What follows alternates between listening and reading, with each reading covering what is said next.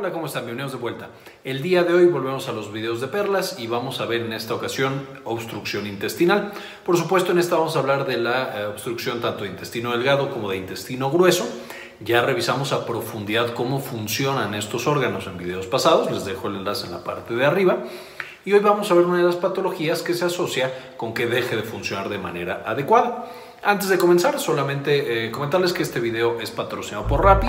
Hemos hablado de Rappi en videos pasados, esta aplicación eh, brillante latinoamericana. Rappi es por supuesto la fantástica aplicación en la que ustedes pueden pedir a domicilio, a su trabajo, a su casa, a donde sea, eh, alguna cosa que necesiten, desde fármacos de la farmacia, algún medicamento que hayan olvidado, que en su casa les surge y no quieren salir, o a lo mejor comida, incluso dinero en efectivo, si es que van a algún lugar, no aceptan tarjeta y no lo sabían, pueden pedir directamente dinero a través de la aplicación. Y en esta ocasión, si ustedes descargan la aplicación y meten el código Synapsis, van a tener mil pesos de crédito para su primera entrega. Entonces, chequenlo si les interesa, es bastante buen servicio. Muy bien, volvemos entonces a obstrucción intestinal. Quedamos que la obstrucción intestinal puede ser la obstrucción tanto de intestino delgado como de intestino grueso, que por supuesto son estos órganos huecos, es decir, pues son literal una manguera por la cual va pasando el alimento, se va absorbiendo los nutrientes y finalmente en el intestino grueso se produce la materia fecal y se elimina. Eh, por supuesto son esenciales para la vida y sin ellos no podemos funcionar. Y en este momento la obstrucción se vea que se detiene el flujo de ese material que está pasando a través del intestino delgado o del intestino grueso. La obstrucción usualmente es total en el sentido de que no puede pasar ningún tipo de secreción, ni líquido, ni materia fecal, pero tampoco puede pasar gas. Entonces son pacientes que al detenerse este flujo a través del intestino, todo queda eh, en un sitio específico y de hecho puede empezar a regresar parte de este flujo. Debido a esto y debido a algunas manifestaciones eh, del sistema nervioso entérico que tienen los pacientes, usualmente se puede acompañar de dolor abdominal, que es un dolor abdominal que es intermitente, que no es tan intenso como algunos otros que hemos visto, por ejemplo el de la colecistitis, que tradicionalmente es mucho más intenso, también ya vimos en videos anteriores y les dejo la información arriba. El de la obstrucción intestinal puede ser, al menos al principio, un poco menor. Es un dolor de tipo cólico, es decir, es intermitente, viene y va, viene y va, eh, y frecuentemente se acompaña, como estábamos mencionando, de vómito. Y por supuesto, al acompañarse de vómito, tenemos todas las complicaciones asociadas al vómito constante, es decir, el paciente puede frecuentemente verse deshidratado, puede perder de manera muy importante algunos electrolitos, principalmente hidrógeno y cloro, que es el ácido que produce el estómago, lo que lleva al paciente a tener una alcalosis, puede perder también potasio dependiendo cómo sea este vómito, por ejemplo, si es de características biliares, etc. Y puede tener todos estos desequilibrios aunados o además de el problema directamente en el intestino. Ahora, es importante aclarar que de todas las obstrucciones intestinales, no todas van a requerir manejo quirúrgico. Más o menos entre el 20 o el 30% son las que requieren cirugía, la gran mayoría no lo van a requerir. Y vamos a ver un poquito más adelante, pero por ejemplo, si a mí me acaban de operar y la anestesia me está causando una obstrucción intestinal, que sería un íleo, que ahorita vamos a ver qué es eso, pues entonces eso no requiere cirugía, requiere de un par de días de que el paciente camine para que vuelva a funcionar el intestino. Si es debido a una metástasis, por ejemplo, intestinal, pues eso tampoco necesariamente requiere cirugía. A lo mejor empezamos con quimioterapia o radioterapia y después pasará al manejo quirúrgico. Entonces no todas son de manejo quirúrgico.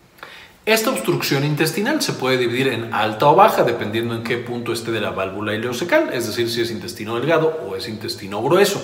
Alta sería, por supuesto, intestino delgado y baja sería intestino grueso. Y dependiendo de lo que nosotros tengamos, podemos tener principalmente tres eh, tipos de obstrucción intestinal. La primera sería el íleo, que no es tal cual una obstrucción, pero que es el intestino deja de funcionar y entonces tenemos una obstrucción funcional, es decir, todo está quieto, pero es porque ya no se está moviendo mi intestino y llevando todos los productos de un lugar a otro. Y tenemos por otro lado las causas mecánicas. Estas causas mecánicas es que algo físicamente le está impidiendo a mi intestino moverse y llevar los productos de un sitio a otro. Y dentro de estas mecánicas tenemos tres principales. Si quedamos que el intestino delgado y el intestino grueso son literalmente una manguera, un tubo hueco, pues vamos a tener los problemas que se originan justo adentro, que estos son los famosos intraluminales, en, dentro de la lumen del intestino grueso o delgado. Hay algo que está impidiendo el paso de estas sustancias, vamos a tener los intramurales, es decir, en la pared de mi intestino. Yo tengo, por ejemplo, un tumor que está creciendo y está impidiendo que pase.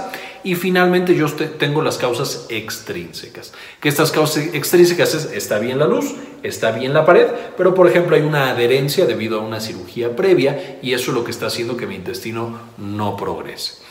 Las tres tipos de obstrucción, eh, es decir, las causas, todos los que están asociados a causas mecánicas, ya sea intraluminal, intramural o extrínsecas, pueden llevarme de manera importante a que se acumule todo lo que está en el intestino, genere una distensión importante, es decir, crece mucho porque se produce gas, porque por supuesto está lleno de bacterias que siguen comiendo todos los productos que yo tengo ahí. Y conforme se acumula el gas, igual que vimos en colecistitis e igual que vimos en apendicitis en videos pasados, todo lo encontrarán en las tarjetas, cuando la presión es demasiada de lo que tenemos adentro, eso apachurra las paredes de mi intestino, lo cual cierra los vasos sanguíneos, lleva a una isquemia de la, primero a edema de la pared, a isquemia de la pared y finalmente a que se perfore el muro de mi intestino. Y si estamos diciendo que esta perforación va a estar asociada al crecimiento de bacterias y de gas en la parte de adentro, pues por supuesto al perforarse va a sacar una gran cantidad de bacterias causando peritonitis y por supuesto también algo conocido como la fecalización del contenido intestinal. Ahora, en intestino delgado, las principales causas de una obstrucción extrínseca vamos a tener las adherencias, es decir, me operaron antes y entonces se me hizo ahí una cicatriz, que la cicatriz va a ahorcar a mi intestino. Eh, estas son entre el 60 y el 85% de todas las eh, adherencias, o perdón, todas las obstrucciones de intestino delgado. Después vamos a tener las hernias del 10 al 15%, por, por supuesto la hernia es cuando la pared abdominal tiene un agujerito por el cual se sale mi intestino y luego mis propios músculos ahorcan ese intestino y por supuesto no dejan que las cosas pasen. Las hernias intestinales, eh, o perdón, las hernias estranguladas serían específicamente la principal urgencia que tenemos aquí. Y finalmente los tumores, que son del 5 al 20%. De nuevo está hablando del intestino delgado. De nuevo, no todas son quirúrgicas, pero aquí ya tenemos una hernia, que esa es una clara indicación quirúrgica para el manejo de la obstrucción y, bueno, por supuesto, de la hernia. Aunque por supuesto hay hernias que pueden reducirse sin necesidad de cirugía y dejar la cirugía para un segundo momento. Pero bueno, de nuevo, eh, hay tratamiento médico y tratamiento quirúrgico, como vamos a ver un poquito más adelante. Por otro lado, hablando del colon, las principales causas de obstrucción intestinal son los tumores, el 60%. Por supuesto, aquí tenemos los famosos adenomas, pero también el cáncer de colon, aunque de nuevo, por supuesto, los adenomas son más frecuentes. Además de estos tumores en generales benignos o malignos del colon, tenemos también los vólvulos y los divertículos. Por supuesto, eh, algunos más frecuentes en los pacientes pediátricos, como los divertículos, los vólvulos y los adenomas en pacientes mayores de 65 años. Entonces hay poblaciones bastante, bastante diversas. Entonces, ¿cómo encontramos a estos pacientes? Pues una vez más, todo empieza con un paciente que deja de evacuar y ya no emite gases. Eso ya es un paciente que, y por supuesto que tiene factores de riesgo, por ejemplo que tuvo cirugías previas, que es un paciente adulto mayor o a lo mejor que es un niño pequeño. Y entonces ya no nos gustó el hecho de que su sistema gastrointestinal deja de funcionar porque ya no evacúa y ya no emite gases. Esto por supuesto ya es que se paró el intestino delgado o el intestino grueso se acumula ahí cualquier cantidad de sustancias, se empieza a generar la distensión. Entonces el paciente puede empezar a sentir distensión y dolor abdominal. Este dolor abdominal, por supuesto, es tipo cólico, como pasa mucho con las vísceras huecas, y es un eh, dolor eh, difuso. Es decir, no tenemos un punto exacto en el cual el paciente puede decir aquí me duele, sino que es un dolor general del abdomen, como de nuevo pasa bastante en este tipo de órganos. Poquito después es frecuente que el paciente empiece con vómito. El vómito puede ser variable, puede ser de contenido biliar, es decir, amarilloso, así como amargo, o puede ser un, vómito fecaloide, es decir, que huele literal a heces fecales, debido a la sobrecarga bacteriana que tienen estos pacientes. Eh, y finalmente eh, el dolor empieza a intensificarse. El dolor una vez que aumenta demasiado y de pronto baja el dolor o cambia el dolor más bien, eso nos puede sugerir que el paciente ahora tiene una perforación porque pasó de tener el dolor por la distensión tan grande del intestino, cuando se perfora disminuye la distensión porque ya puede salir todo ese material, pero por supuesto ese material, dependiendo del contenido, puede irritar al peritoneo. Si tiene bilis, si tiene ácido, va a generar una irritación importante y va a generar mucho dolor, pero aquí ya es dolor peritoneal de peritonitis, entonces ese ya es mucho más intenso, eh, constante y muy bien ubicado. O si solamente son bacterias, puede no causar un dolor tipo peritonitis o no un clásico dolor de, peritonitis. Entonces ahí también hay que tener cuidado con cómo va cambiando el dolor en estos pacientes. Usualmente estos pacientes cuando tienen el vómito mejora un poco el dolor, justamente porque toda esa presión que tenían acumulada, al vomitar ese contenido pues está saliendo a través de la boca. Y es bueno porque evidentemente estos pacientes eh, pueden retrasar un poquito la ruptura debido a que están liberando ahí la tensión, aunque por supuesto es malo por lo que comentábamos, que puede llevar a deshidratación y un importante desequilibrio hidroelectrolítico. El intestino cuando hay la obstrucción va a tratar de trabajar más para empujar y, vencer esa resistencia. Entonces, de manera inicial, cuando nosotros llegamos con el paciente, vamos a encontrar que la peristalsis está muy aumentada. Entonces, la encontramos muchísimo, muchísimo y después de cierto punto, todo está en silencio. Por supuesto, lo que está en silencio es la parte que tiene la obstrucción o después de la obstrucción. Sin embargo, es importante también hacer notar que a pesar de que la peristalsis de peristalsis de lucha, es decir, que está peleando el intestino por liberarse, es un hallazgo común, si ha pasado mucho tiempo con la obstrucción, el intestino se agota y esta fatiga, por supuesto, lleva a que se acabe completamente la actividad y ya no escuchemos nada de peristalsis cuando exploramos el abdomen de ese paciente. Otro de los datos que nos va a presentar este paciente, de nuevo, es el tipo de dolor que puede ser característico de esta obstrucción. Finalmente, si no nos damos cuenta, si a lo mejor el paciente adulto mayor eh, pues no le hicieron caso y pasaron muchos días o muchas horas, ni siquiera tienen que ser días, de nuevo va a haber esta perforación, puede eh, tener la manifestación de peritonitis, puede tener fiebre, más adelante sepsis y por supuesto que este paciente fallezca debido a la sepsis y a toda la complicación. También ya revisamos sepsis eh, en términos generales en otro video de manera bastante completa. Ahora, a estos pacientes, ¿qué les vamos a hacer? Además de la exploración física, le vamos a tomar laboratorios. El problema es que los laboratorios no son nada específicos. Si el paciente va empezando, pues no vamos a encontrar absolutamente nada anormal en los laboratorios. Después empezamos a encontrar datos de deshidratación, por ejemplo que esté elevado el ácido láctico, por ejemplo que el sodio esté elevado, por ejemplo que está eh, muy concentrado su hematocrito. De nuevo, datos generales de, deshidratación. Después empezamos a encontrar el desequilibrio hidroelectrolítico, que tiene una alcalosis metabólica, que a lo mejor tiene el cloro eh, ya demasiado bajo, etcétera, etcétera. Y más adelante, cuando está bastante avanzada, es cuando ya encontramos un aumento en los leucocitos. Pero para que aumenten los leucocitos, de nuevo ya hay una respuesta inflamatoria sistémica y usualmente esos pacientes ya tienen una enfermedad mucho más avanzada que si lo hubiéramos encontrado al principio, que de nuevo los laboratorios hubieran sido negativos. Ya que en la perforación, pues evidentemente es frecuente encontrar estos leucocitos elevados y también es relativamente frecuente encontrar la deshidrogenasa láctica elevada, aunque son datos de nuevo no específicos. Como los estudios de sangre pueden presentarnos muchos problemas y retos, pues entonces también se usa de manera frecuente los eh, estudios de imagen. Lo primero que hacen es tomar una placa del abdomen del paciente parado y del paciente acostado. Y esto porque cuando cambia de posición entre parado y acostado, el gas junto con el líquido que tiene dentro del intestino, puede generar niveles y eso nos habla de que algo no está bien. Aunque también los niveles no son un dato específico. Entonces empezamos a ver cómo puede ser bastante complicado diagnosticar a un paciente con una obstrucción intestinal.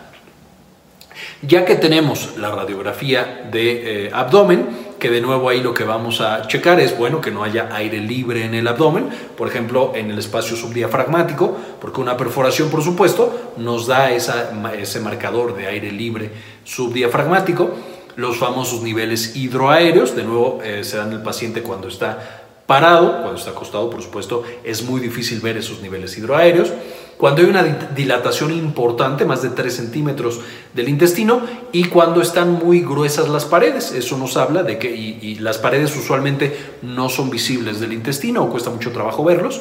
Cuando es claramente visible la pared, pues eso nos habla de que ya hay incluso un edema de la pared del intestino, y por supuesto eso tampoco es normal. Eso puede estar asociado a la patología de la obstrucción intestinal. Y finalmente, usualmente cuando vemos en la radiografía el intestino, pues se ve gas de manera difusa en muchas áreas. En la obstrucción intestinal se va a ver gas hasta la obstrucción y después no va a haber absolutamente nada de gas.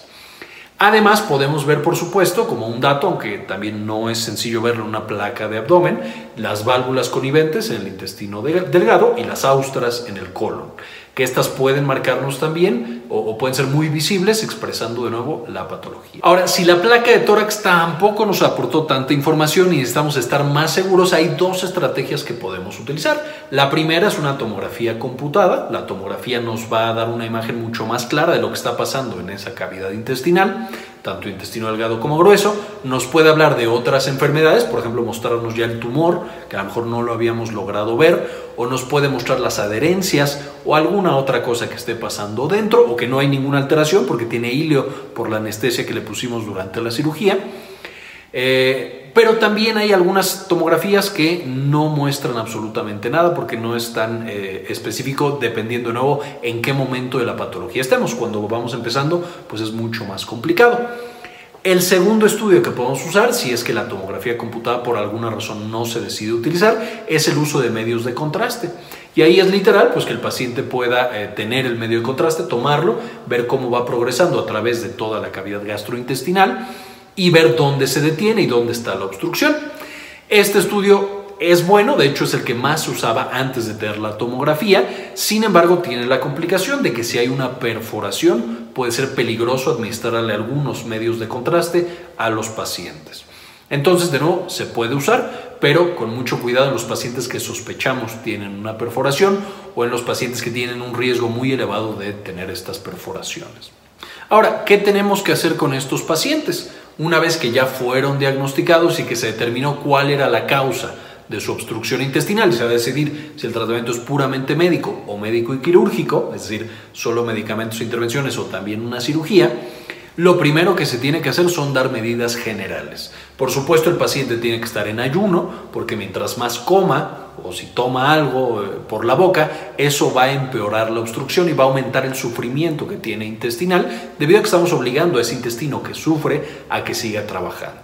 Entonces, primero que nada, ayuno total, por supuesto. En segundo lugar, se pone una sonda nasogástrica. Y eso lo que nos ayuda es a ir drenando todo lo que produce el estómago, es decir, aunque el paciente no esté comiendo ni consumiendo nada, pues por supuesto el estómago produce su ácido y el intestino produce todos sus líquidos. La sonda nasogástrica nos permite sacar todo el contenido del estómago, todo lo que vaya regresando el intestino también le ayudamos a que salga y solamente el tener vacío estos órganos disminuye la actividad y puede disminuir tanto el dolor como el sufrimiento propio del intestino. Se tiene que tener también canalizado